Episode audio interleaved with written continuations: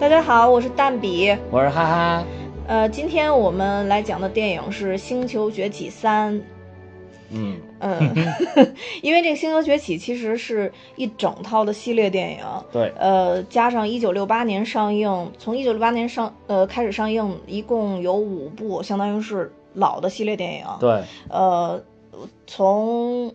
呃，这个二零一一年上映的又是三部系列电影，对，原来老的开篇的叫《人猿星球》，对，呃，当然新的这一系列都叫《星球崛起》，对，嗯，呃，我们先介绍一下最新的这一部吧，对，呃，主要还是说一下最新的这一系列的，对对对，呃，其实是还是呃这个凯撒嘛，凯撒领导着猿族跟人类的一个算是一个。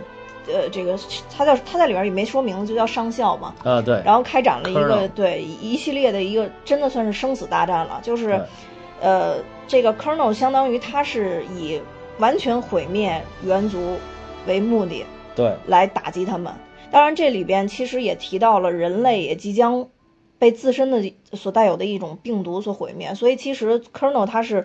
呃，不分说是人是猿，只是有可能对人类造成毁灭，他都要去毁灭。对对对，嗯对，呃，但是在最后的决战当中呢，呃，凯撒和 Colonel 的这个这个战争当中，最后还是以凯撒胜利为最终的一个结局。当然呢，在这一步呢，呃，不知道这后面有极大剧透，就是我们就是个剧透节目，要坚持我们的剧透原则。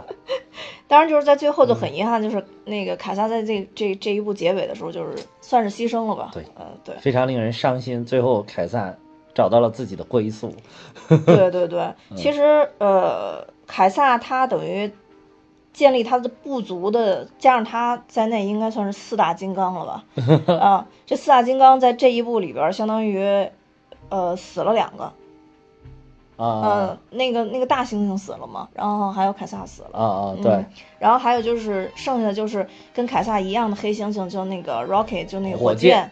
对，然后还有 Morris，就那个红红毛的那个狒狒。对，嗯，只有最后只有他们两个相当于是活了下来，带领这个呃整个的这个猿族部族继续再生活下去。嗯，这个其实是《星球崛起三》的一个主要的内容，但我们看完这个。这个整个的这个电影，还是觉得它其中有很多很多的情节，其实是跟原来老的系列非常相关的。嗯，虽然它改变了，至少是致敬了一九六八年的那一部《人猿星球》，致敬的也很多。而且就是它虽然时间线上没有形成闭合，就是但是是你好多感觉你它能映射到一九六八年那个最早的那一部的。对，嗯。呃，我觉得可能这个人猿星球，呃，不是星球崛起一二三这三部，嗯，呃，更多的可以跟呃老的人猿星球去做一个衔接，可以跟失陷星球，也就是当年的那个第二部也可以。人猿星球的一二三部，其实就当时有一系列，一九六八年、一九七零和一九七一年三部。对对对，但是后两部因为那个就是一九七二年还有一九七三年的那两部，因为也是凯撒。作为主角出现了，对，但是那里边的凯撒的身世跟咱们这这这里边提到凯撒的身世其实是不太一样。这里边的凯撒其实不是当年的那个凯撒，但是就是他用这个名字致敬了当年的凯撒。对对对。然后这里边还有一个致敬名称呢，就是这边有个小姑娘叫 Nova。对对对。然后在一九六八年第一部《人猿星球》里边，那个男主的女朋友也叫 Nova。对，但是那个男主女朋友其实他就是感染了，呃，在。《星球崛起》里一里边提到的那个幺幺三号病毒的，应该是后后后裔变种，对变种它的后裔，对。然后呃这一部里边这个小女孩其实也是感染了这种病毒，对，感染病毒就是人类退化了，对，就是在《星球崛起三》里边，等于它设计了一个很大的剧情，就是说之前让人类灭亡的这种病毒。然后当时就是后来幸存的这些人类是对这个灭亡的病毒是免疫的，但是这个病毒自己产生了变异，就是有产生了其他的功能，就是让人类退化，脑部退化，然后就是失去语言功能，渐渐渐渐的就会失去文明，失去文化。然后这里边这个上校他有很大的一个他对自己的一个要求，或者说他认为他对人类的一个责任，就是我要。杜绝这种人类从文化上的消亡。对，它里面特别有重要的有一有一段台词儿说的就是说，呃，虽然这个新的这种变种的病毒不足以杀死我们，但是它足以使我们整个文明消失。这这跟杀死我们这这跟杀死我们没有任何的区别，就相当于说人类这个种族已经消亡了。对，消亡了，就是相当于人类失去了最有价值的部分。对，其实它的这个呃概念就是说，人类之所以成为人类，不光是说我们这个物种是怎么样，还是在我们这个物种发发展的这种发展出的这种文明、这种文化，塑造了我们整个人类的这个群体，它它之所以成为人类的原因。嗯，但其实这个上校，我觉得还有特别重要的一点，就是他在里面也提到，就是一旦他觉得人感染这种病毒。呃，越来越多，然后最后人也是像你说的，他可能不足以说去去灭亡，对，而人会对整个地球失去一个控制权，对，嗯，这个也是他觉得就是对。承受不了的，因为人不能再对自己的命运负责。了，对的，人类就退化成一个普通的一个动物了，对对，就是成人可能就会要成为野兽了，对，而且在当时那种情况下，我觉得可能对于这上校来说也是特别迫切，因为一方那边。就是猩猩们已经就是高度的进化成那个高智商的人才了，对不对？对，是猴才，原才，原才，原才，原才。对，听说听听说那个就是呃，这个这个真正的这种高智商的猩猩是不能让别人管它叫猴或者叫什么的。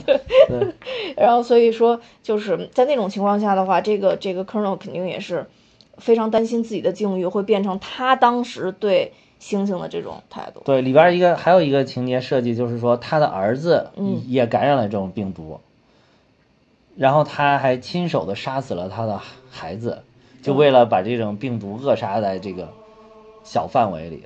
就是他他他觉得就是他的使命是维护人类文明的存续，而并不是说某个个体的生存，所以他他等于说还站在了这个叫什么民族大义的高度。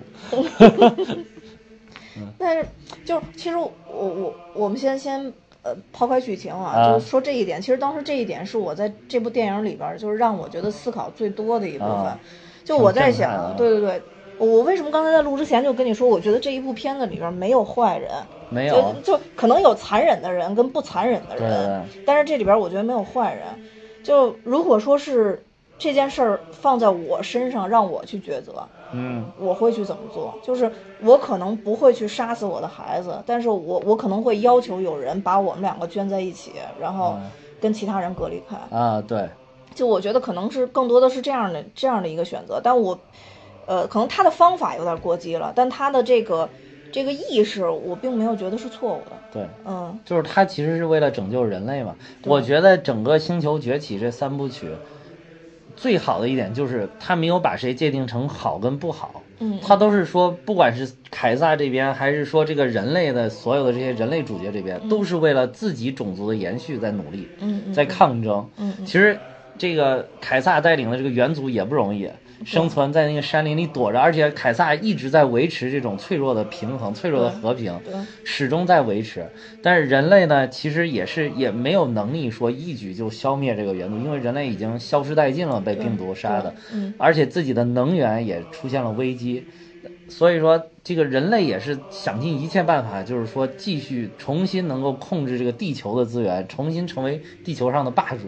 对，呃，也在挣扎，也在努力，但是双方都在挣扎，就看最后谁取得这个地球的控制权，谁最后成为地球的霸主。对，而且在这里边，其实我觉得最微妙的一点就是，只有凯撒是在这里边，相当于他是受人类恩惠最多的。嗯嗯，就从呃第一集来看，一直到第三集，其实他这里边穿插了有很多，就是。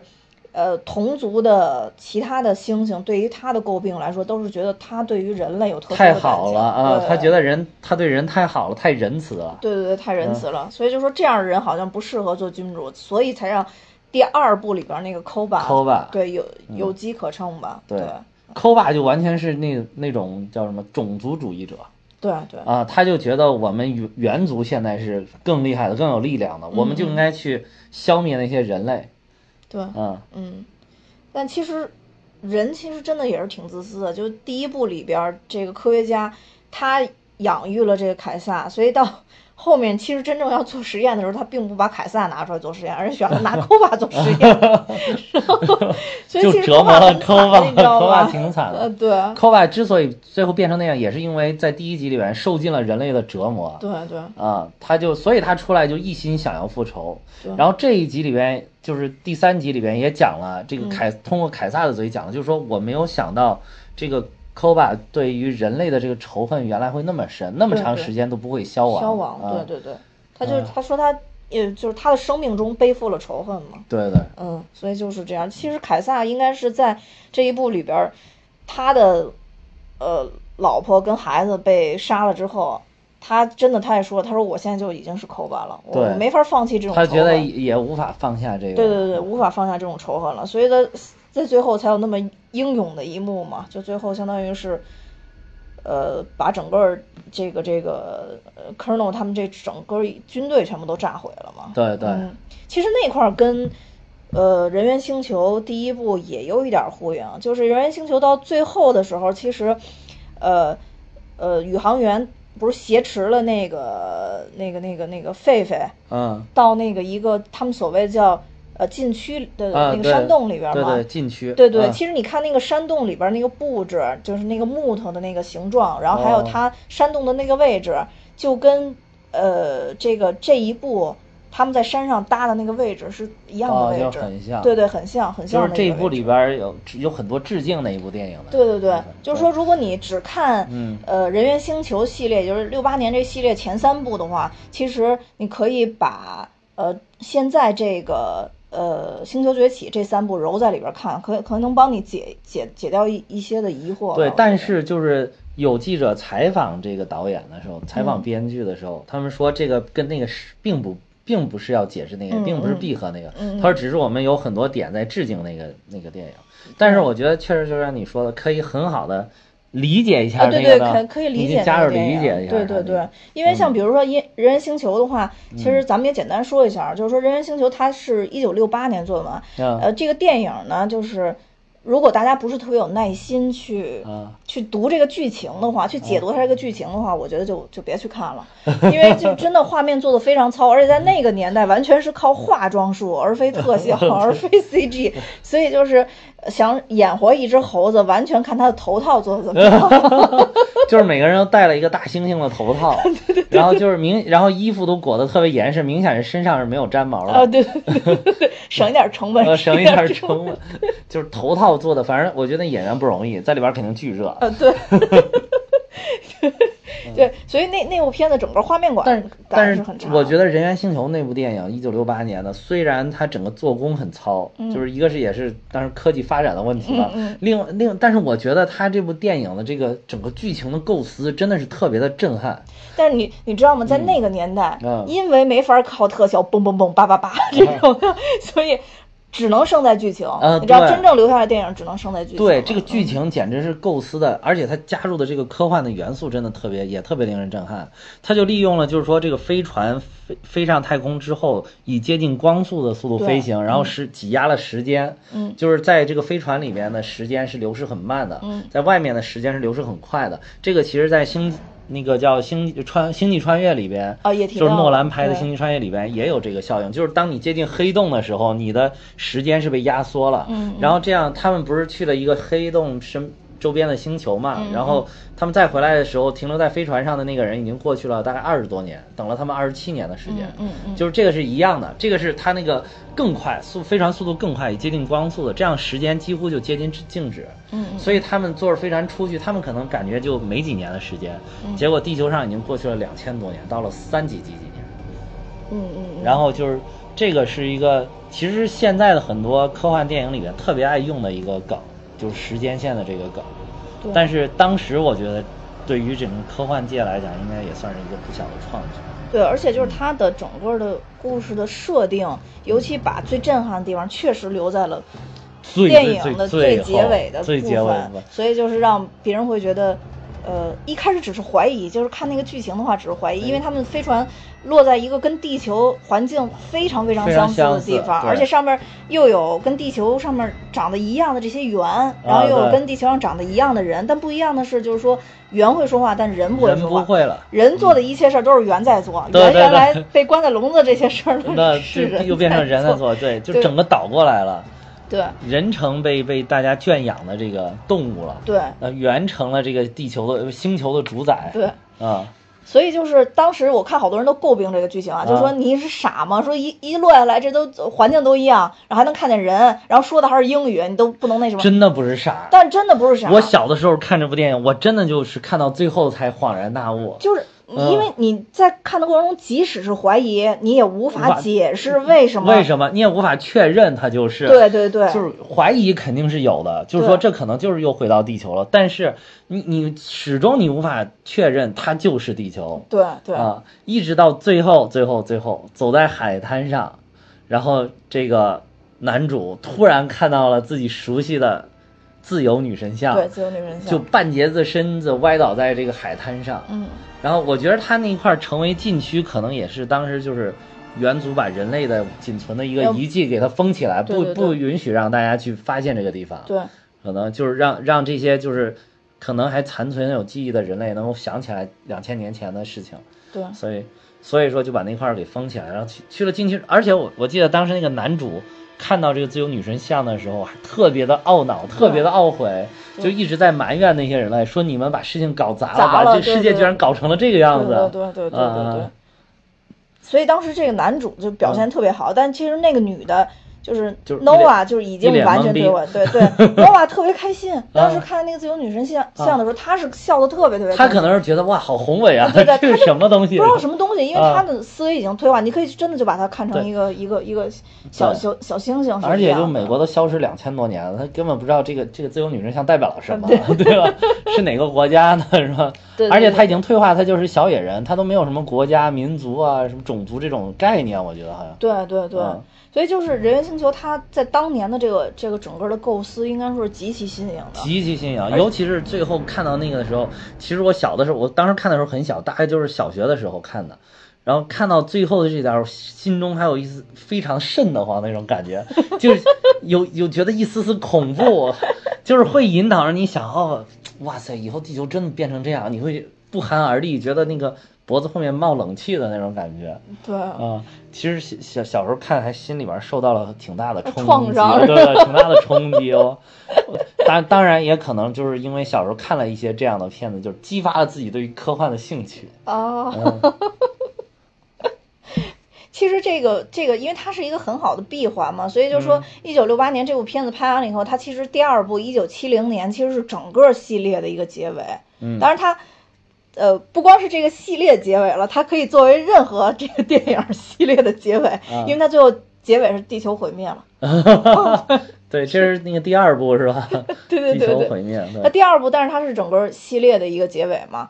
但是就是说，呃，我其实也也也大概看了一下第二部的内容，啊就是我觉得第二部的内容就拍的。嗯，比第一部要要要差很多了。呃，我自己这个是早年间第二部，不是说这个星球啊，对对对对，是人猿星球的第二部，是人猿星球的第二部。就是呃，其实从这个名字上，我们能看出来哪个哪个就是呃，在比较前边，就是人猿，就是其实你可以可以把这个呃星球崛起看成人猿星球。前面发生的事情就是那两千多年发生了，是吗？对对对对对对，人猿星球它就是已经变成圆的星球了。对对对对，最最近这三部其实是还是它在地球上崛起的。还在崛起，就是人类还在还试图掌控地球霸权这个阶段，然后星星星这个就是猿族这个。就是还是作为一个冉冉升起的新兴新兴种族，对对对，所以第二部其实就是呃，也是这个第一部里边的这个几个宇航员的同事，他也来到这个星球，然后他来到这个星球以后，他本来是想阻止，也是想想阻止这个这些猩猩对人进行这种杀戮还有利用啊，但是最后其实他发现阻止不了，因为在这个里边其实有一个特别重要细节，就是他们当时是想。劝这些已经变异的人，就他们脸已经毁了嘛。其实骗就是想想想那个劝这个已经变异的人跟这个猩猩达成一种平衡啊，就是和解。对对对，但是当他们好不容易就要劝服的时候，猩猩突然冲进来把他们给杀了。所以我觉得就是在第二部男主角他可能就真的是完全是对生命就失去了希望，他觉得就算了。所以他在最后他其实也死了嘛，他在最后的时候就。把整个地球就炸掉了，就是启动了那个一个超级核武器，对，就把整个地球炸毁了。对对对，那核武器的按钮简直不能再让我看第二次，实在太山寨了，太 low 了，就好像在街边小摊买了一个两块钱的玩具，是吧？对对，没错，就是按下去以后，那个变色的状态都像是洗对了色，嗯，对对，就特别特别差，对，嗯，就是，所以就是，其实这个你说的这一点，就是第二部它这一点很像，怎么说呢？很像《星球崛起》的第二集里边的。人类做的事情，就是猩猩做的事情，很像人类当时这个做的事情。就是当你一个种族正在消退，另外一个种族正在崛起的时候，嗯，这样就是怎么说呢？就是说这个占有统治地位的种族可能不会跟这个占有弱跟这个弱势的种族达成一种和解。就是他还是会想试图去消灭你，嗯，你比如说地底的这个人类想去跟猩猩和解，想去跟猿类和解，但是猿类就觉得我的能力足以剿灭你，那么他就会剿灭他，就没有形成一种平衡。对，这个在《星球崛起》第二部，就是最新的这个第二部里边，当时人类也是，就是人类是想通过跟他们沟通，说我我去。我去这个呃，弄一点能源，把这个水电站启动。但是其中就有一个人就觉得，我们干嘛要跟他们谈判？我们要杀死他。嗯，然后就就造成了这两个之间的这个矛盾。对，这这个之间的矛盾也导致了最后那个 Koba 人就是觉得人类还是邪恶的，我们还是应该消灭人类，就引发了两边的这个斗对斗争，就引发了两边的战争。对，但是就是呃，星球崛起的第二部就是 Koba 他等于相当于他是。反抗了凯撒嘛？对，呃，我觉得其实这里边最，呃，就第二部让我最感触最深，就是说，不管再团结的这这个族群，当他的智商 发展到一定水平之后，对，终有这种争斗。但是就是他这个片子拍的好的地方就在于，他其实还就是在这里边体现了他猿类的一些本性，就是在这个呃凯撒的儿子过去看凯撒的时候。然后就跟凯撒商量这个事儿怎么办嘛，因为凯撒被人类藏起来了嘛，因为他不是受了重伤嘛。对对。凯撒就跟他说说那个我我现在要要出去就是救大家，但是不可能现在大家服我，为什么呢？因为猩猩是永远依附于最强壮的那个，对对对，他是最他他他说不管他是最强还是最强壮嘛，就是其实这是一个野性，就是。最原始的这种这种动物里面有好多种群都是这样，就是决出来一个王，这两个就是先打，谁把谁打输了谁就是王。对对对对对，其实他就是有一点这样，就对于 Koba 来说，他其实掌握了这个这个先进的这种思维，但是他本性里边他还是靠自己的这种野蛮蛮力来征服别人，包括他把那个就是那叫什么 Ash，就是有有一只。猩猩从那个啊，从那上边哎是扔下去扔下去了，对，其实他就是太残忍了，就是很野蛮的那个，对对对，而且就是他其实当时他的这个举动，呃，怎么说呢，也也失掉了很多这个猿猿类的这个叫什么？原心，原心不是民心，失去了原心，就是。当时因为那个凯撒灌输给这个猿族的理念始终是 ape not kill ape，就是猿类不杀猿。对。然后结果他很很随意的又杀死了一只猿类。对。所以说这个就是好多那个一开始就是心中觉得还是凯撒这挺好，是我们拥护的这个首领的这些猩猩，还是觉得这个科巴太残忍了。对，才导致最后其实反扑的也很很严重，对，一下就把 Koba 这些余党都给剿灭了。嗯，因为他们知道可能跟着 Koba 自己最后可能也是个死。啊，对对对，就是所以就是你看这里边其实塑造这个 Caesar 还是一个一代人主，你看，对，就是我觉得他这个。就是凯撒，虽然他这个设计的，就是眼神特别的坚毅，而且办事情也办的都特别的成熟，特别的沉稳老练，但是始终给你一种特别仁慈的感觉。对对，就是好像孔子附体的感觉。对，所以所以他总是就是最纠结的那一个。对他很纠结。对，嗯嗯，就是在这个就刚咱们提到《人猿星球》，就是这一部就是老老不是不是啊，对，《人猿星球》这一部就老的系列里边，其实。从这个新的这个系列里边，包括了就是幺三号病毒会造成人出血，嗯，就是出血之后，然后造成这个呃语言能力的退化。其实，在最新的这一这一这一部里边也有体现，就包括其实，在 Colonel 死的时候和那个当当他们找到 Nova 的时候，嗯，有特别明确的一个提示，对，就是。鼻子在流血，在流血。但是你其实看到这个系列，就是《星球崛起》第一部的时候，就第一个感染的人，其实就是那个胖胖的那个实验员嘛，科科学家。对对对对，他的就是呃，发现他的时候，他就是鼻子在流血在流血。对对对，嗯，他当时就想找到那个男主，然后告诉他说这个病毒有问题。对对。啊，但是还没有来得及告诉他，自己就已经不行了。就对，就已经不行了。其实这个男主也。也身世也很可怜，他其实是为了救救他爸爸嘛，就是让他爸爸那个老年痴呆症能能。我觉得就是最新的这几部，一个是跟就是现在呃一些社会上怎么说呢，国际上发生的一些事情，就是又诞生出来的一些新的这种社情况有关。另外一个就是也也更好的就是说，就是说是人类消灭了人类自己。嗯，就是他把这个这个一种反讽用的特别的好，其实比《人猿星球》六八年的那个《人猿星球》要解释的更清楚。《人猿星球》那个当时就是老的七十年代左右拍的那个那个影片，最后的好像是一种猩猩自自我的进化，嗯，自我的进化反抗了压迫，然后没有这些跟病毒什么有没有什么关系，是因为那会儿没有发现艾滋病这种东西。艾滋病是在八十年代才发现的，还有就是当时也没有什么叫什么埃博拉病毒啊，什么这个病毒那个病毒啊，就是当时好像没有这些病毒。然后后来就是这些病毒有了之后，我觉得《星球崛起》这个系列就是从病毒这个角度切入，而且它这个最有最有讽刺意味的就是说，这个病毒是人类在实验室里造出来，而且人类造出来这个药物其实是为了治疗人类的老年痴呆症，就是使人类的这个退化的智商能够。不退化，对对对，是这样的，就是，而且就是，当时就是还其实还没有进行完全的试验好，然后这个男主呢，就是，呃，偷偷的带回家里边了，他觉得这个我这药物行了已经，然后他就偷偷带回家给自己老爹用了，因为是自己的老爹，这个老年痴呆，智商有问题了，嗯，然后他觉得他过得很痛苦，他父亲在晚年过得很痛苦，就给他用，用了一开始还真的见效了。就后来渐渐渐渐产生了抗药性，这个药物就不管用了，就要不停的注射，不停的注射。然后这玩意儿他可能就是想能不能有再再高层次的一种药物，就是一劳永逸，不用我不停的注射，不停的注射。对。然后就才研制了从幺幺二型号一下过渡到幺幺三型号，结果没想到迈出一步就是万劫不复的深渊。对对对，没错。嗯，就是这个病毒就是可以。整个消灭人类简直就是可以毁灭人类，就是地球上那个当时说了一个什么比例，我有点记不清，好像是百分之七八十的人都不在了。而且对对猩猩、对于猿这一类的动物来说，又是完全免疫的，免疫的，完全给他们造成一个就是天然的一个屏障。对，就是他们猿类接受这个病毒的时候，就是纯是智商提高，然后也不会生病。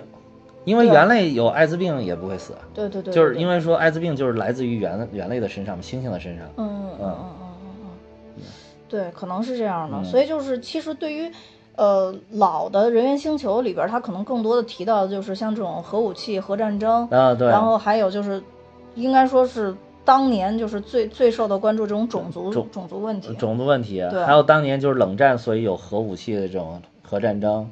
对，嗯。其实这个呃，人猿星球核危机事件什么，就就大概就是在那个年代，都在那个年代发生的事情嘛。所以当时核武器大家关注点非常，所以所以所以还核武器神还拜拜呢，这个对对对 对，拜一个大炸弹，对对对，那那那一幕呢也虽然特别讽刺，对对对，虽然特别山寨，特别搞笑，对，虽然那个。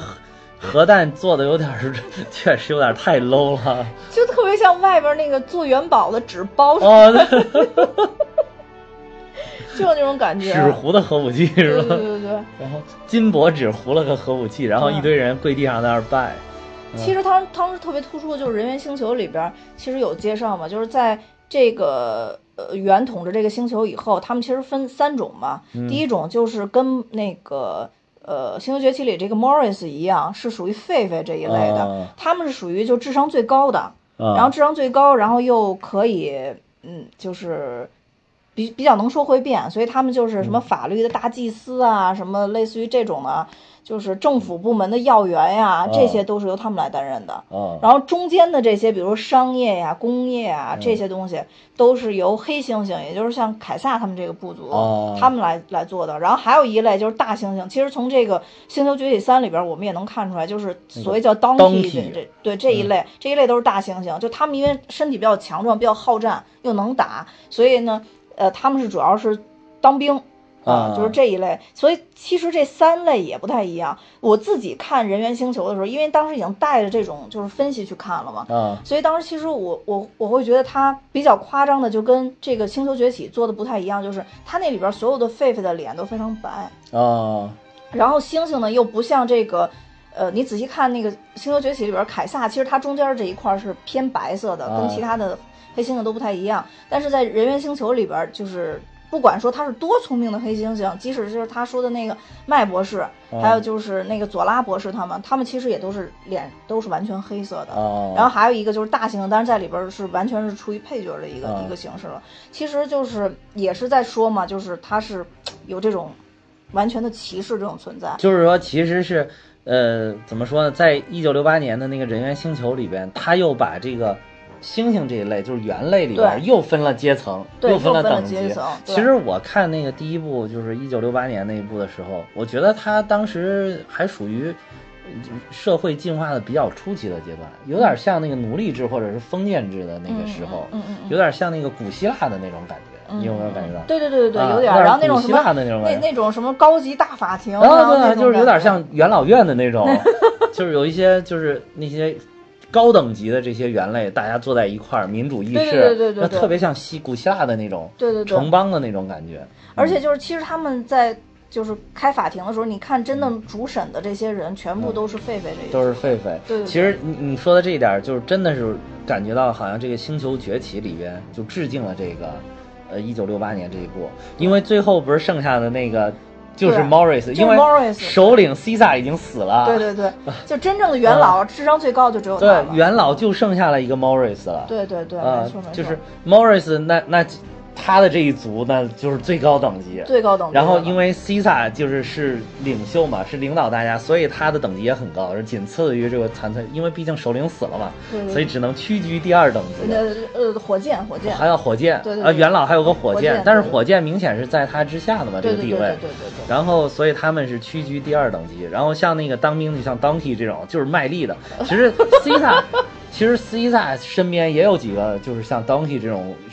身身强力壮这种大猩，你但是你没看他这种，就是这里边设计的反叛的几乎都是这种你说的这种大猩猩，大猩猩，大猩猩这种就是身强力壮，但是明显脑子不够用，对 就是想不了太复杂的事儿，对，想不了太复杂事儿，对对，这个 Morris 设计的就这个红毛的这大狒狒就很像，就是如果映照人类社会的古代那种就很像，在古代就很像是大祭司。对他那个哪个社会都有那种感觉，特别有像大祭司的感觉。而且他那个脸的那个形状，就是特别像大祭司戴上那个面具之后那种感觉，就是特别像大祭司。如果是现在呢，就特别像大法官，最高大法官，最高法院的大法官，就这种感觉。对，所以说这个，尤其是在西方这种价值体系里边，像这种大祭司、大法官，那那就是最高的、最高级。就如果即便是有国王。那么身边有一个这种大祭司，比如他是跟神相通的这种，那他在特定的这种礼仪场合，他也是最高等级。对，啊，所以就我觉得这个这个还是一个是致敬六八年，另外一个也是回归了西方价值体系。对，其实就是当时呃在那个采访人猿星球的就主创这些人的时候，其实这些主创的人就是表示他们自己其实就很多时候特别无奈，嗯就他们虽然拍这个片子，其实。他们确实是带有这种讽刺的意味去拍拍这个，就等级阶层的，就包括什么黑猩猩、啊、狒狒，他们是不一样的，是有拍这个等级阶层。当然，奴隶就是另外一个种族，就是人类了，就最低的这种了。最低。但是他们就说说，呃，其实真的就在于他们，他们就拍摄之余，在比如说他们在议事啊、用餐呀之类的这种事情发生的时候，其实他们他们还是就是。比如白人可能还是跟白人在一块儿，然后黑人跟黑人在一起，对对对，就他们也会觉得就很很有有很多无奈的地方。我觉得这整个系列从一九六八年到现在，整个系列里边都是在反思人类社会的一些问题，对，就是种族啊、不平等啊、歧视啊，然后还有就是一些人自以为是、自以自以为自己很聪明啊，其实造成很很愚蠢的结果，对，就是一直都在反讽。对，嗯，然后我觉得就是说，像呃以前拍的这种，嗯，什么黑黑人自由解放啊，或者是这种呃黑人跟白人之间强烈的冲突，比如像什么《维农十二载》这种，啊对，呃，都不如像这样拍的人跟另外一个种族发生的，真的是另外一一一个种族的。这动物了，它已经是发生的这种冲击感，看着更大。这种一种反转冲击更大。嗯，就是因为你不管是黑人、白人、黄种人，你毕竟我们都是人类里边的这种区分。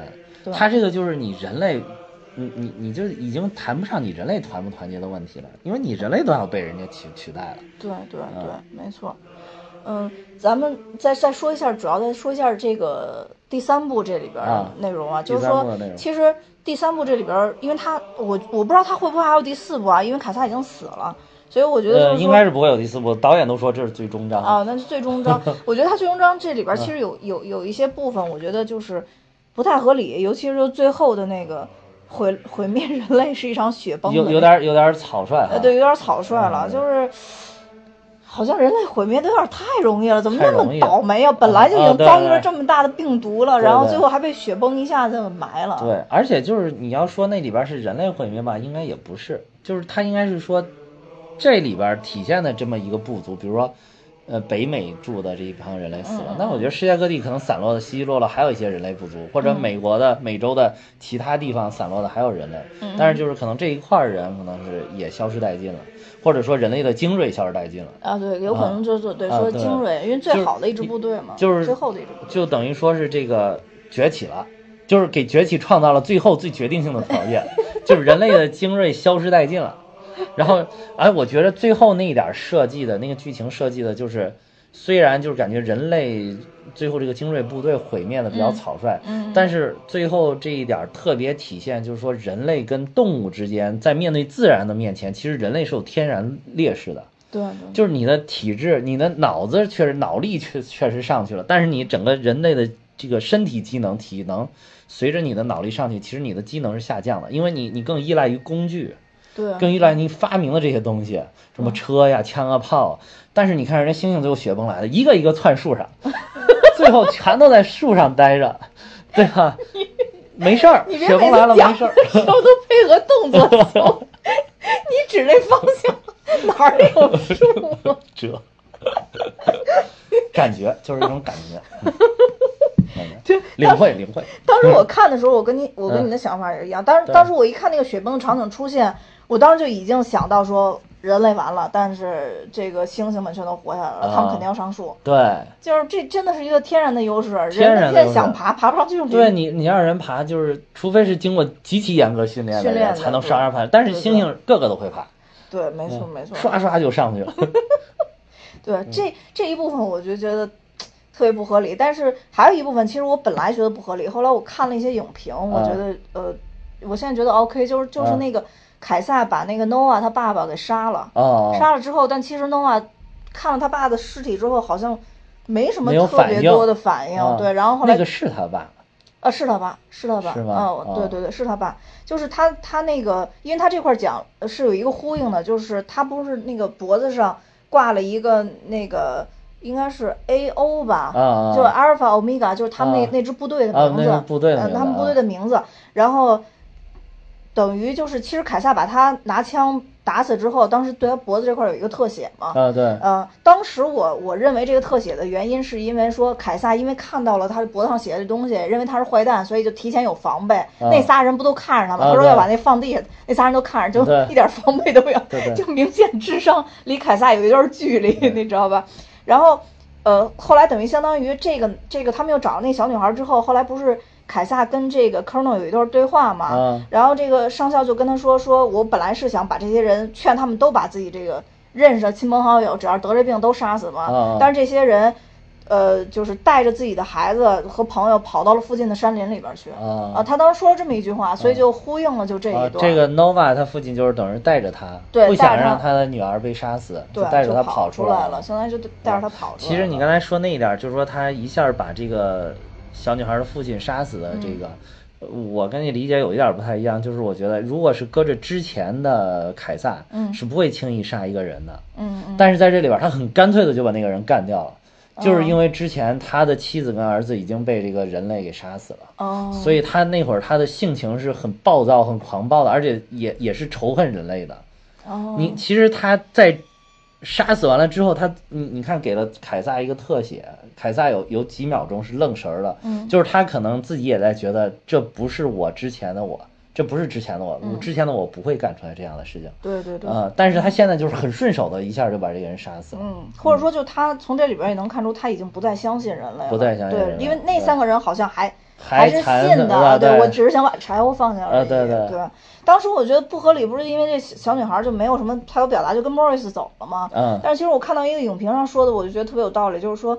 因为这小女孩也是感染幺三号病毒，一直在对她已经退化，她已经已经好像搞不太清楚这这是我爸还是这啊对对，已经搞不清楚就是人类的这种人类的情感了，对对对，就是这是我的父亲，我们是有亲情的，他没有这些情感，对对，可能只是说因为有枪声，所以他跟动物一样受惊了，嗯，然后就就跑到跑到屋里就躲起来了，对对，所以他可能只是这只是这样的一个自然反应，所以当时看到这段的时候，还有他旁边的那个布娃娃也致敬了六八年的。哦，对对对，六八年的 Nova 也在那儿一直摆弄一个小布娃娃。对对对对对，而且那个布娃娃，他们说也证了证明了人类的文明曾经存在过。啊。他说，因为这个布娃娃不是猩猩们能做出来的布娃娃，而且那布娃娃也恰好是白色的。对对对。就这样子都很相似，样子都很相似。而且我觉得他这布娃娃的这个情节就是设计的特别好，就是说，其实 Colonel 是为了杀他们，然后这小女孩跟她爸爸逃跑了。嗯。然后。小女孩又因为星星回到了这个地方，又把这个娃娃交给了星星，星星又把相当于是把这个娃娃又传递给了 Colonel，嗯，Colonel 相当于自己感染了，呃，自己感染了这个病毒，其实是有有一种因果报应的那种感觉，就是一个循环又回来了。但是就是我还是挺佩服 Colonel，就是因为 Colonel 在意识到自己已经得这个病的时候，他其实没任何废话，就是。干掉了自己，干掉了自己，对，对所以就是就是他还是一以贯之那个思维，就是我一定要人类文明的存续。对对，他是有信仰的。一开始你觉得哦，他这人太残忍了，居然连自己孩子都杀。后来你发现哦，这个人意志真坚定，连自己都能杀。对对，他就是他就是有信仰的。对，其实说你你对自己下手比对你的亲人下手还要难。对，我不知道为什么突然想起那个神奇女侠，她她男朋友。哦，最后炸飞机那个，我靠，给自己真的是折磨的不行，最后还是炸了。对对，就是这，也是下了半天决心。也是下了半天决心，这真真不是一般人能下决心的。这个，像这个这 Colonel 真的是是是还是还是，呃，有信仰、有坚持、有目标的，嗯，一一直在贯彻。然后其实这这个里边，刚才咱们说的这几部里边，其实还有一些就是你刚刚说的致敬的那个点，就是我觉得，呃，Nova 这刚刚咱们说了是吧？就是说。这个这个呃，那个老的那那里边那个女主角也叫 Nova。对。嗯，但其实你可以看出来他们俩是不一样的，因为那个 Nova 是黑头发的。啊。这个 Nova 这咱们这里边这 Nova 小女孩完全是金发的。这个 Nova 我觉得这个小 Nova 简直可以媲美 X 二十三的。金刚狼三里面的 X 二十三的，哇塞！今今今年这小萝莉简直是。不行了，受不了，牛掰完了也是。但其实出来一个都是经典，出来一个都经典。但是其实这里边也也有一些不合理的，就是那 Nova 在给那个凯撒送水送饭的时候，我当时都想说，你探照探照灯是干嘛用的呀？就他照了一遍又一遍，都发现我当时这样理解的，就是因为他照过来，他能看到这个，就是说，一个是可能那个就是这属于那种有点雇佣军性质的吧，就是可能戒备也没那么森严。另外一个就是他们看到这是一个人类，他就没有太在意。嗯，如如果是一个猩猩在那儿，他们肯定立马就警觉了。但是这一个穿衣服好好的，然后你再仔细看一小姑娘，可能他们就就没有太当回事儿。那也有可能，有时候这么解释的话，其实也有可能。嗯然后其实还有一一一个就是致敬的地方，在在《星球崛起》的第一部里边，第一部里边，其实，在凯撒，呃，也不算夺取政权，就刚刚带着他的同伴从牢笼里边冲出来的时候，其实当时电视上播了一段，不知道为什么出来的新闻，就是说有一个。载人火箭要上天了，啊，嗯，载人火箭要上天了，然后在第二天又出现一个情节，就是说。也是不知道为什么，那个那个报纸头版头条并不是说什么有猴子政变啊之类的，反而登了一个说火箭消失，凭空消失了。嗯，其实我觉得这个也是在向这个这个一九六八年的这个致敬。致敬。对，就是那个那个消失的那个飞船，其实是人类发上去，最后飞到两千多年之后的那个飞船。对对，而且其实还有一点致敬的，就是在这一部结尾最后，当那个凯撒跟莫瑞斯坐在那个。一个树下，就是一个湖边的时候，他们往那里边看，其实那个湖的那个形状是跟第一部《人猿星球》他们洗澡的那个湖，就刚落下来的时候，那个洗澡那个湖是一样的。哦因为他们当时讲了嘛，这一部分是他们生活的地方嘛，然后其他地方是他们的禁区，他们从很远过跋涉过来的嘛，对，是这样。其实这个也跟《银人星星球》的设定是一致的，呃，所以我觉得，呃，哎，他们这这其实有一点我没看懂，就是他们一开始为什么要迁徙了？他们住那山林怎么了？他们觉得就是离人人太近了，对，想迁到一个没有人干扰的地方。对，中间不是有一段那个就是凯撒他儿子回来嘛，说要找一个远离人的地方，他们不是决定说迁去沙漠吗？啊，是迁到沙漠的那边。他们中间走就走过了一段沙漠，然后到了这片绿洲。对对对，然后觉得说这一部分就再也不会受到人类的干扰了，相当于。但其实那个雪崩完了之后，人类也没什么精锐部队了，对吧？就没什么。美国没有了。啊，对 对对，美国没有，可能大洋彼岸还有。毕竟咱们这个中国人还是智商是全世界还是排第一，可能那会儿已经攻克病毒了。你看现在只要有大片上映，基本上去拯救世界到最后没辙的时候，都是要求救中国军方。希望咱们这边。印象比较深的，二零一二是，最后造那几艘那个方舟是吧？对啊，对啊，对。我觉得那个，呃，整个这个片子就是第三部啊，我觉得还是拍的让我我我看完了以后，我觉得还是挺满意的。挺挺满意，他评分很高的。嗯，我觉得就是我，但是我有一点不满意，就是我原来以为他会拍的特别气势恢宏，就是人跟猿之间的那种大决战，然后就是，但是后来发现它其实更像一部公路片。嗯嗯嗯嗯，就是对对对对对，很像公路片，就是凯撒带了几个。精锐的几个元老，然后去执行了一个小任务，但是这个任务又和他们整个猿族的迁徙，然后发生了联系。对他们几个人带上那个小姑娘一起走的时候，我当时突然就觉得好像《西游记》。呃，《西游记》，我当时是觉得特别像《金刚狼三》。哦。金刚狼三也是金刚狼带着这个叉教授，然后带着这个 X 二十三两个人一下走上了逃亡的道路，就这个也也有点像。嗯，可能就是类似于这种片子都有这种情节。那你说《指环王》其实整部都是没完没了的，对，没完没了的《西游记》。那个更像《西游记》。西游记，对，没错。那个更像《西游记》。就很容易拍拍拍成这类的片。就是一种公路片。对。但是我觉得他这样处理也挺好，因为就是感觉感情特别的丰沛。这部电影就是呃，尤其是对于凯撒这个感情整个起伏的过程。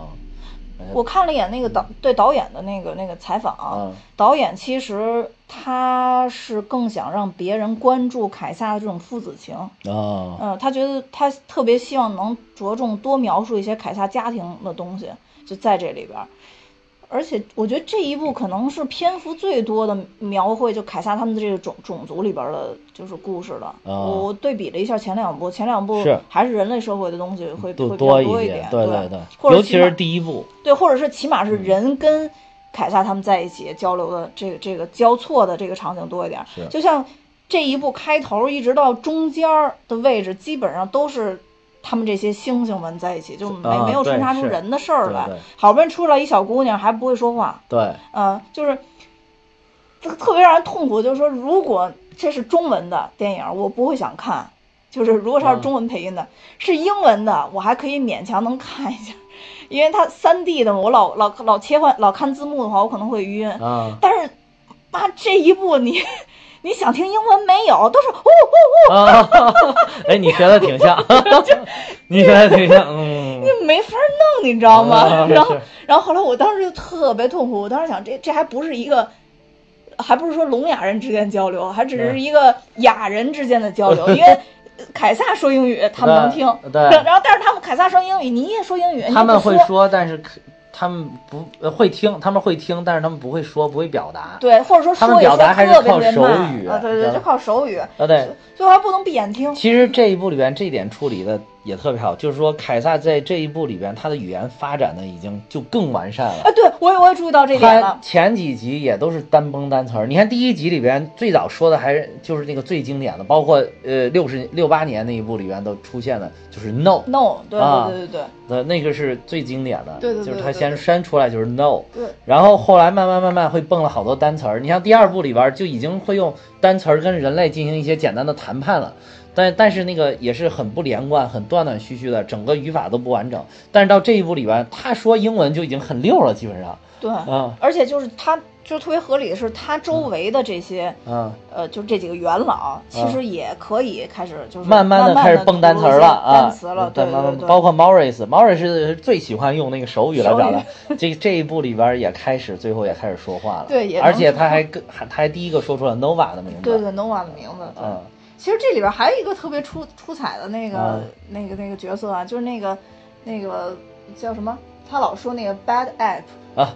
坏猴子吗？对，坏猴子，那坏猴子，对，那个那个 bad app，，那个应该那那那个那也应该是个黑猩猩吧，只不过没什么毛了，没什么毛啊，对，没毛黑猩猩，谢顶谢顶黑猩猩，没毛黑猩猩在这里边应该是承担了搞笑的搞笑去了，确实挺搞 笑，演的真好，演的挺好的，对对对，这个这个我我我特地查了一下，查完以后我就震惊了，这个演就是他的动作捕捉是叫呃应该叫 Steven Zinn。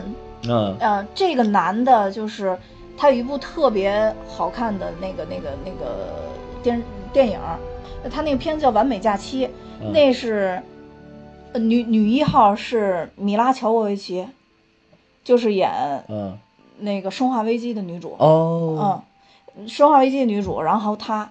两个人演的，哦，嗯，那个片子拍的非常非常的好，就是这个 Steven Zun 就在里边演那种变态的那种感觉，简直就打动我的心。就是所以从看了那部片子以后，我我有一段时间不太敢看他演的电影，就是因为他的那种就是坏蛋的那种感觉，让我已经就毛骨悚然了。就是就是实在太变态了，对，实在太就是你一看他的那个脸，你就觉得坏人，就是坏人，所以造成就是因为我特别喜欢看那个。那个、那个、那个、那个、那个、那个美剧那个《摩登家庭》啊，他在《摩登家庭》里边演就是那个主家庭隔壁的一个邻居啊，然后但是他的那个就装束跟那个《完美假期》里边特别像，你知道吗？然后所以我看完那个以后，我就觉得，就我老觉得他会害隔壁的家庭，这是一部喜剧，应该没那么惨到最后也没害，是吧？应该没那么惨，但我真的强烈建议你你去看一下那个那个就是哦我。哦，叫完美逃亡，完美逃亡，完美逃亡，完美逃亡，就是强烈建议大家去看一下《完美逃亡》这这这部影片，而且就是它作为一个应该算惊悚的反转剧啊，嗯，也是你可能能开到猜到开头，猜不到结尾的，而且喜欢雷神的朋友也可以去看一下，因为小雷神在里边演一个非常愣的大傻子，就。就可以看一下，但那会儿的演技跟现在真的比不了。就那会儿没有完全没有沉淀，就完全靠自己比较阳光的一个形象在里边演一大傻子。嗯，所以其实雷神特别适合演大傻子的角色。你看他装大傻子的时候真的很傻。雷神就是挺逗逼的，其实。雷神不是最近说拍拍了一个就是那几个女的一块驱鬼的那啊，对对对，那里边也是大傻子。对，捉鬼特工队。对对，总是演那个身材特别好的大傻子。啊，对对对。但但这部片子《完美逃亡》真的，我觉得如果喜欢看惊悚还有这种反转类影片的，就一定要看一下这这个电影电影，要不就是那什么，你一定要看一下。那我看。嗯，你回头一定要看一下，对。而且我我没有想到他会就是演这个。就是去去演这个这对 Bad App，在里边这个角色跟他给我留下的印象实在太不一样了。嗯嗯，而且他演的这个真的很好哎，演这个喜剧。对。然后我觉得顺势咱们就说一下这个叫什么视觉采集，就动作动作捕捉，动作捕捉，动作捕捉之王安迪瑟金斯。对啊，他现在应该是第一人了。绝对的，这现在已经当中过，已经好多人替他呼吁奥斯卡最佳男主了。就就就是因为当时魔戒的时候没有把最佳男配给他嘛，我觉得这个就是对他特别特别的不公平。那不是一直到现在都还不给他，就更不公平。啊，对，因为就是这些视觉采集的，真的是他演的简直太完美，就是，而且他好像对这个东西的掌握，因为他可能是最最早一批接触这个的技术的人，所以他把握的也特别好。而且这个就是科任上校，这个叫伍迪·哈里斯，他接受采访的就说说。我跟这个安迪·斯金斯对戏的时候，我发现哇，他的眼睛居然这么会说话，对对对，太厉害了！你一定要看一眼他们那个拍的那个花絮，就是专门那个视觉彩，就是那个那个，就是怎么从一个穿了一个那个紧身衣，慢慢慢变成那个 Cisa 的那种。呃，不，不是那个，不是那个，是他拍第一部《星球崛起》的时候。呃呃，是在里边演，他当时刚被关到那个笼子里边，因为他不是觉觉得有他有危险倾向嘛，要他关到那个笼子里边嘛。就是他在捶那个玻璃的时候，他真的当场就哭了，就是用那个头撞那个玻璃的时候，他当场就哭了。就是他那种，就是明明知道看不见脸，其实你没必要的。就现在看见脸，大家还都涂眼药水呢。就是，就他能敬业到这个程度，实在是演的太好了。对，这这他真的他这个面部的表情，主要是眼神的这个实在是太出戏了，太有戏了。对对对，没错。就当时演演那个《宫洛姆》的时候，我就觉得对。就演的就真的特别好，而且其实他本尊在里边出现过嘛，他本尊其实在里边出现过，因为在介绍宫洛姆原原来是怎么回事的时候，他出现过。嗯，是对，就我当时就对他留下特别印特别深的印象，但是我不知道他就是真的就是就是宫洛姆，所以我觉得他演的特别特别好。然后包括这个凯，当然他演凯撒这是绝对经典了。对，嗯，凯撒这个完全是他挑起了这个扛起了这个大梁。对对对，没错没错，就相当于就是。一举一动，他的所有的表情，相当于都在这儿。对对，嗯嗯嗯，对。所以我觉得，就是因为好像说是这个奥斯卡颁这个最佳男主的，不颁给这种就是特效的这个。嗯嗯嗯。所以说他就始终无缘这个奥斯卡最佳男主角。嗯嗯。其实这回真的，我觉得应该给他发一个，哪怕给他单独创一个，单独创一个叫动作。对，好多人也呼吁了，就是单独创一个就叫动作捕捉演员奖。啊，给就然后就发给他。对，要不然我觉得像他这种，就像类似于那种，呃，特别棒的这种电台的主播，或者像这种特别棒的配音演员，好像永远都没有没有什么奖出头的机会，对，永远就没有没有奥斯卡得不到认可。对，那你就觉得特别不公平，因为还有什么最佳配乐奖。啊，对，什么最佳服装奖？其实这些人都是在幕后，都是在幕后。对，但是他其实呃出现在屏幕上的时候，呃，比如说最最佳服装奖吧，他其实整个的体现是死的。但是对于像像像这种动作捕捉的演员，其实他在屏幕上出现每一秒都是他活生生的一个表现。对，但反而没有这个奖，真的是很不公平。对，然后就是现在好多就是说说不要叫他动作捕捉演员，就是最出色的动作捕捉演员。就是他就是个演员，动作捕捉只是一种技术手段而已。其实他还是演员，他的理念也是说，我就是一个正儿八经的一个正常的演员，我只演好我的戏就行，那些是交给后期去制作的。但是我一定要把我自己的这个部分处理好，然后给他们提供更多的便利，让他们能够很好的去做这个后期的效果。对啊，所以我想起那个就是。呃，霍比特人里边就是那个福尔摩斯演福尔摩斯的那个那个那个演员，他不是演那个时髦哥吗？啊，龙嘛？康伯巴奇啊。对，康伯巴奇。卷福。对他当时演那个演那条龙的时候，其实我也是看过他那个，等于就是他穿上那动作捕捉的那个那趴在地上，趴在地上，然后那个表情模拟那个龙的那种狰狞，我就觉得这样的演员都是真的都是好演员。他可能都根本不在意这个，对对，有没有出现在？谁会想到龙是他演的 啊？对对对，因为龙那个人完全看不出来，对，也没什么眼神儿。说实在，我真的也没看出来什么表情，也没看出来。但是人家演的时候确实很卖力。对对对对对。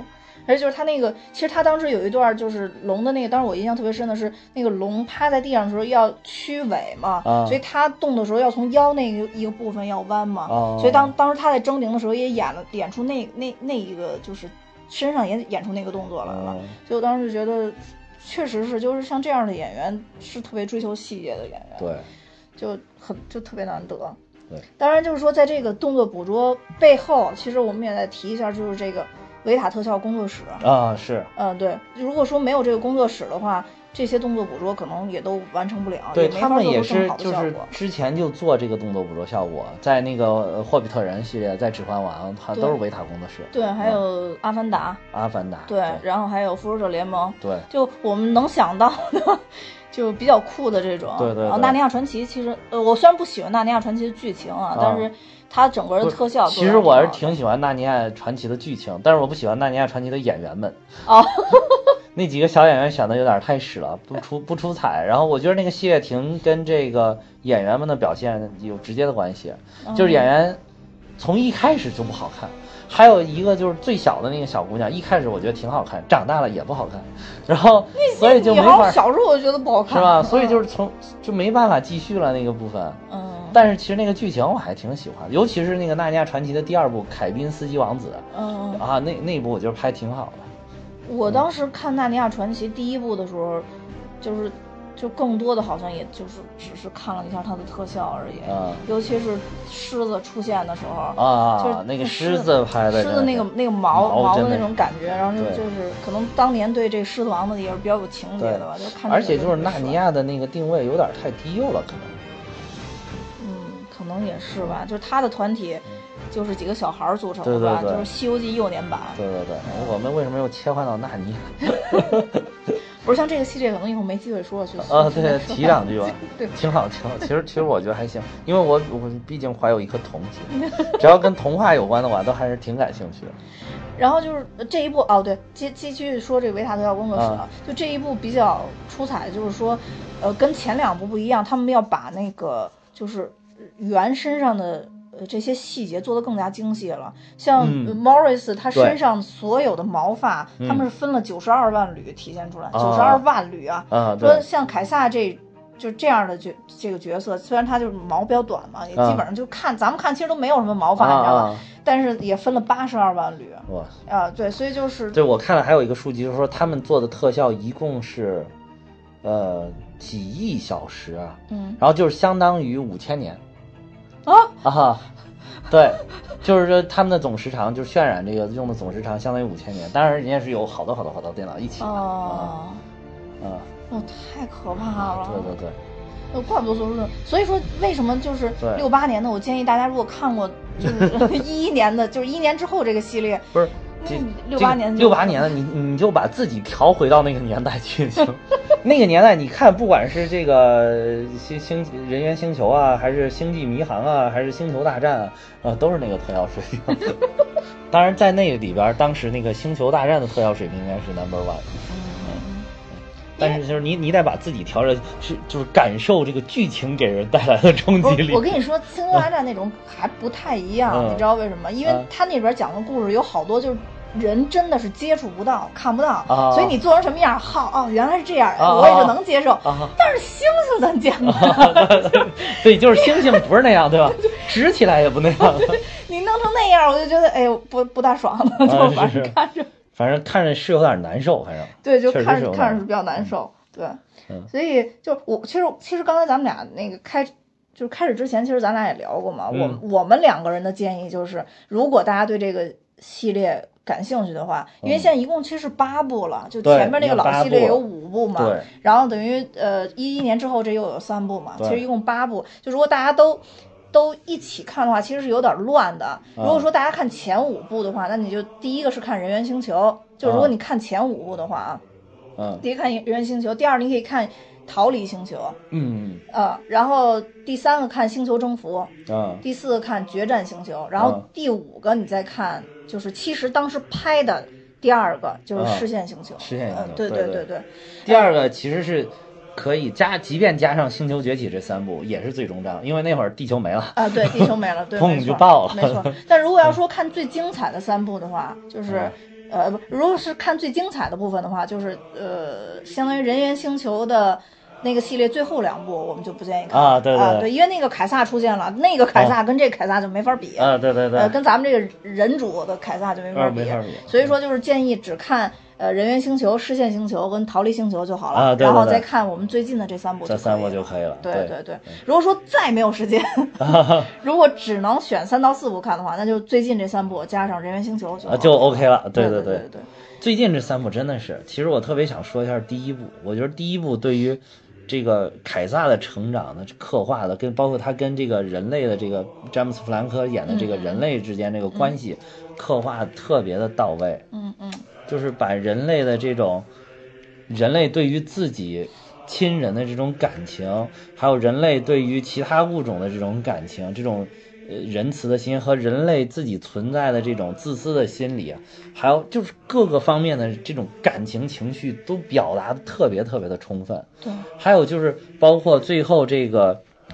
凯这个凯撒为什么又被关进了这个叫什么动物收养所里边？就整个这个原因解释的也都非常非常好。因为当时是那个那个药物，他带回来这个药物已经压制不住这个老年痴呆症了。对，所以所以他他爸就变成有点老年痴呆状态，就跑上街去想开车，因为他他一直特别想开车，嗯。可是他老年痴呆就不让他开车。对。就有一天一没留神没看住他，他他老爹就上街去开车对，，看门口开车新的野马啊，对，嗯。开开着车之后，人家车主就不愿意了，说你为什么动我车呀、就是那车主可能也有点事儿事儿那种，还就人家你老头子，你跟人家犯得着吗也？没有事儿，把前后车都撞烂了？这不是，但人家毕竟是一老头子嘛，你一看就是老头子也呆呆的嘛，然后他就上去戳戳人家，结果这一下凯撒就不愿意了，凯这凯撒觉得这是我自己人啊，这这这是我爷爷啊，对吧？你敢戳我爷爷？然后凯撒上去就跳下去就要暴揍人家，结果一下完了，这个打人了，就就被那个关起来了。对，相当于有危险倾向。啊，对，而且就是你你那个詹姆斯·弗兰克那个主角演的，就是他其实是不想交给这个动物收收容所，但是他是又是在人类社会规则下运行的，就是你你违反了人类的法律，所以我不得不把你交到这个，就很纠结。我最多就是多看你，结果吧，这个这个里边吧，这个动呃动物收养所里边这个小孩吧，其其实那《哈利波特》里边那 Muffle 演 Muffle 那小孩，嗯，然后他又有点他是他。长大不帅了是吧？啊，对啊，小的时候巨帅，对，是他。然后结果他又是一个对于这种动物有虐待倾向的这么一个变态心理的一个小孩儿，就就造成了这个凯撒跟人类的疏离。其实凯撒一开始是非常非常期待那个詹姆斯·弗兰克能能来接走他的，对对后来那个詹姆斯·弗兰克来接他的时候，他却不愿意走了。对，而且其实当时詹姆斯·弗兰克也是已经越过了法律的对已经束，相当于是给给人钱。行贿了，已经也是犹豫了再三，又又费了好大劲，攒了一笔钱给这个人行贿，然后接他走，结果他却没有愿意走，这样就造成了后面故事发展。其实第一季特别特别的丰富，对。就后面呢这个第二部，尤其是第二部，刚才咱们也讨论，就觉嗯。得第二部剧情稍弱，就是它就属于常规性质的发展。对对对，啊、嗯。常规性质发展就是人人族占了一块地儿，猿族占了一块地儿，两边有矛盾，互相打了打。啊，然后又背叛，啊，对。对，就就剧情发展特别常规了，常规了就对第三部呢，就是第三部结尾可能有点仓促拍的。这个第第三部呢，其实是就是你你去看之前，你已经知道它的结果了，就是猿猿族崛起了，嗯，嗯人类不行了。所以你带着这个结果去看的话，就是中间你只是看个中间的过程，也没有第一集那么的一个期待的感觉。所以我觉得第一集真的还是拍的我特别我觉得是这样啊。嗯其实我跟我周围有一些朋友聊过，其实他们还真不知道，嗯就真的是好多是看过《人猿星球》的人哦才知道是是这么个结尾。啊是吗？嗯，对哦，不能预见的，那名字都叫星球崛起啊。对，是叫星球崛起，但啊是就是。都没没就可能他们都没有往这边想，就是说哦最后就说人会毁灭什么的，都都都没有往这边想。对。就当时非虽然说看那个病毒，但他们这种就属于还是说人类至上主义者，就是觉得人类什么时候都是这个星球的主宰。嗯就是当时当他们面对，就是有一天如果我们地球真的瞬间变成这种样子的话，他们肯定可能也会做出跟那个 Colonel 一样的一些抉择。嗯，没事儿，我到时候就跟他们说，必须要听这这期节目，好好受受精神洗礼，就不要再为人类做一些不正确的事情，别再挣扎了。接受上帝给我们命运的安排，对吧？嗯，其实第二部还有一点，就是当时令我冲击也特别大的，就是当这个西萨受到了这个科巴的背叛，被科巴打了一枪之后受伤了，嗯嗯，然后这几个人类的里边就是比较好的这几个人就想要给他疗伤，嗯然后他就带着这几个人类回到了一个小房子里，嗯。那个房子就是一开始你还没觉得他为什么要跑这儿，后来就是这个给了一个镜头，就是这个房子上面有一个圆圈，中间画着一个好像一个就是好几个圆拼凑起来一个一个造型的这么一个标志，四四角星四角星的那种标志在上面的一个窗户，那个后来你会发现哦，原来这个是呃西萨原来在第一部里边的家，就是他其实他内心深处是深深的藏着，就说这个地方是我的家，嗯然后然后他最最受伤的时候，觉得自己最无助的时候，还是想回到自己的家里慢慢的养伤。嗯嗯啊，这点儿其实当时也挺令我感动的，而且我觉得就是第一集里边詹姆斯·弗兰科对他的这个爱，对他的这个呃细心的呵护，也使得他始终心里面残存的是说，我要跟人类能够达成一种和平，对我们和平共处，我们要避免这种悲剧的发生。他始终在做这种努力，对但是后来这个就是等于说什么历史的车轮滚滚向前。就是 C 萨都也无法阻挡这个历史的潮流了，所以他也就是只好顺应这个趋势，带领猿族成为一支崛起的力量。对，而且其实在这个过程中，确实是。经常能碰到帮助他的人类，对，经常能碰到帮助他的人类，会唤醒他以前这种对对人的这种爱。对，包括这个最后这个 Nova 都已经退化了，其实是在帮助他的。对对。而且 Nova 还在问那个 Morris 说：“我是猿类吗？”嗯，对对对。那他已经不知道自己是哪个种族退化到。对。然后 Morris 反正给他也没有就肯定的说是，但是给他非常意味深长，就说你叫 Nova。啊，对对对对。也没有说是或者不是。对，你说到这儿，我我又想起一个，因为他不是，呃。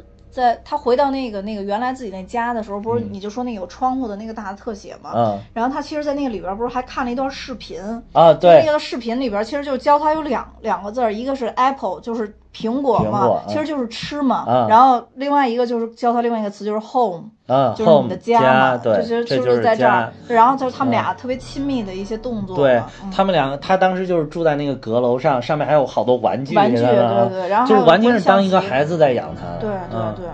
然后其实是挺感人的，是一是一种亲情，他们之间。对，因为你刚刚说那个窗子，我突然想起一个特别重要的一个细节嗯，我我我之前准备的时候都没想起来哦，就是就是那个窗子组成的那个图画，是他们的图腾，对，是他们的图腾，图腾是整个他们这个部落的一个就是标志，图腾的标志，对对，就是其实在这个里边都体现，就是就是凯撒被抓到那个就是。算是监狱里边的时候嘛，啊，他也是在那个墙上画这个画这个图像，也是画这个图像，也是画这个图像。